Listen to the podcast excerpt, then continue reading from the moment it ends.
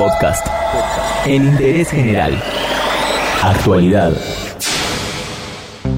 En interés general queríamos hablar sobre el COVID-19 y también sobre la cuarentena. En verdad todos los días hablamos del tema, pero teníamos ganas de profundizar un poco más, repasar la cuestión sanitaria, la crisis socioeconómica que nos toca atravesar, las medidas que tomó el gobierno y qué pronóstico hay para un futuro no muy lejano. Por eso lo llamamos a Nelson Castro. Charlamos un poco de todo esto y de paso también le consultamos cómo está viviendo este confinamiento obligatorio.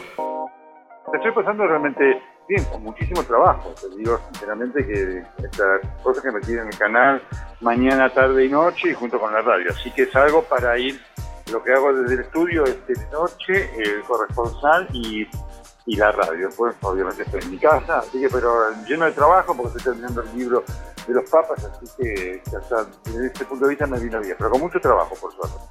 Igual se complicó un poco el día a día. No me cambió fundamentalmente la rutina de hacer cosas, y en cuanto a los traslados, algunas cosas que hacía a lo mejor en la oficina y demás las hago en mi casa, pero después hoy la tecnología te permite seguir haciendo, por lo menos en lo nuestro, gran cantidad de cosas desde casa. ¿sí? Así que mi día es realmente intenso, empiezo a las siete y pico y termino como a la, noche. Así que a mí no, no me ha afectado para nada, pero sí, veo, veo a gente con la cual hablo, amigos y todo demás que representa un verdadero eh, problema ¿no? en cuanto a psicológicamente enfrentar la situación, más allá de todos los aspectos económicos que esto tiene, también deteriorantes. ¿Qué está peor, lo sanitario o lo económico? Mira, eh, obviamente yo te diría que desde un punto de vista sanitario la situación es, digamos, controlada, es favorable, no me gusta decir buena porque murió gente, ¿no es cierto?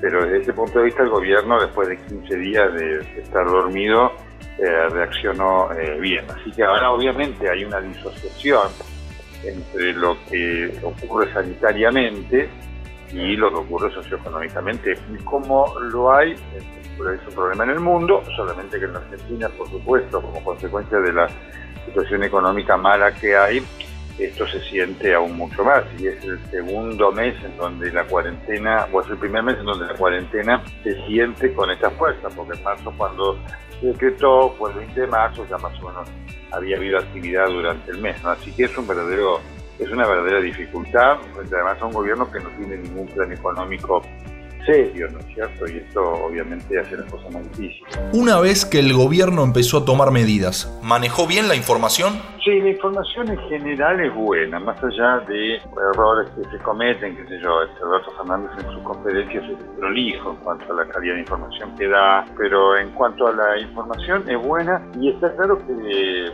que la mayoría de la gente la ha tomado. ¿Y la gente cómo reaccionó? ¿Se porta bien?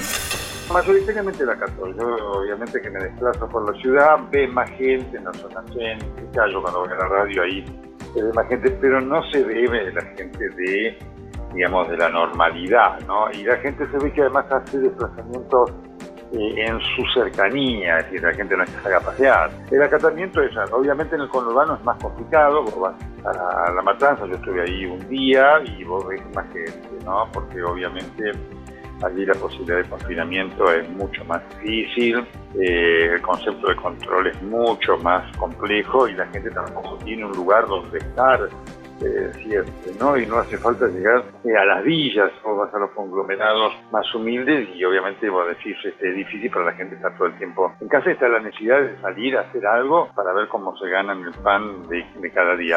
¿Cómo vamos a estar hacia fin de año? todo este tema del distanciamiento y demás en muchas cosas va a continuar, porque va a haber un riesgo latente que va a estar presente. Por supuesto que después hay un elemento de incógnita porque predecir el futuro siempre es imposible en cuanto a eh, cómo serán las normas de, por ejemplo, viajar en colectivo, viajar en tren, ¿cierto? Uno intuye que ahí va a haber un cambio que va a permanecer, pero asegurarlo obviamente es temerario, ¿no? Queríamos charlar un poco sobre el COVID-19, la cuarentena y el contexto en el que nos toca vivir a todos los argentinos. Y por eso, hoy en Interés General, pasamos 5 minutos con Nelson Castro. Todo lo que querés saber está en interésgeneral.com.ar.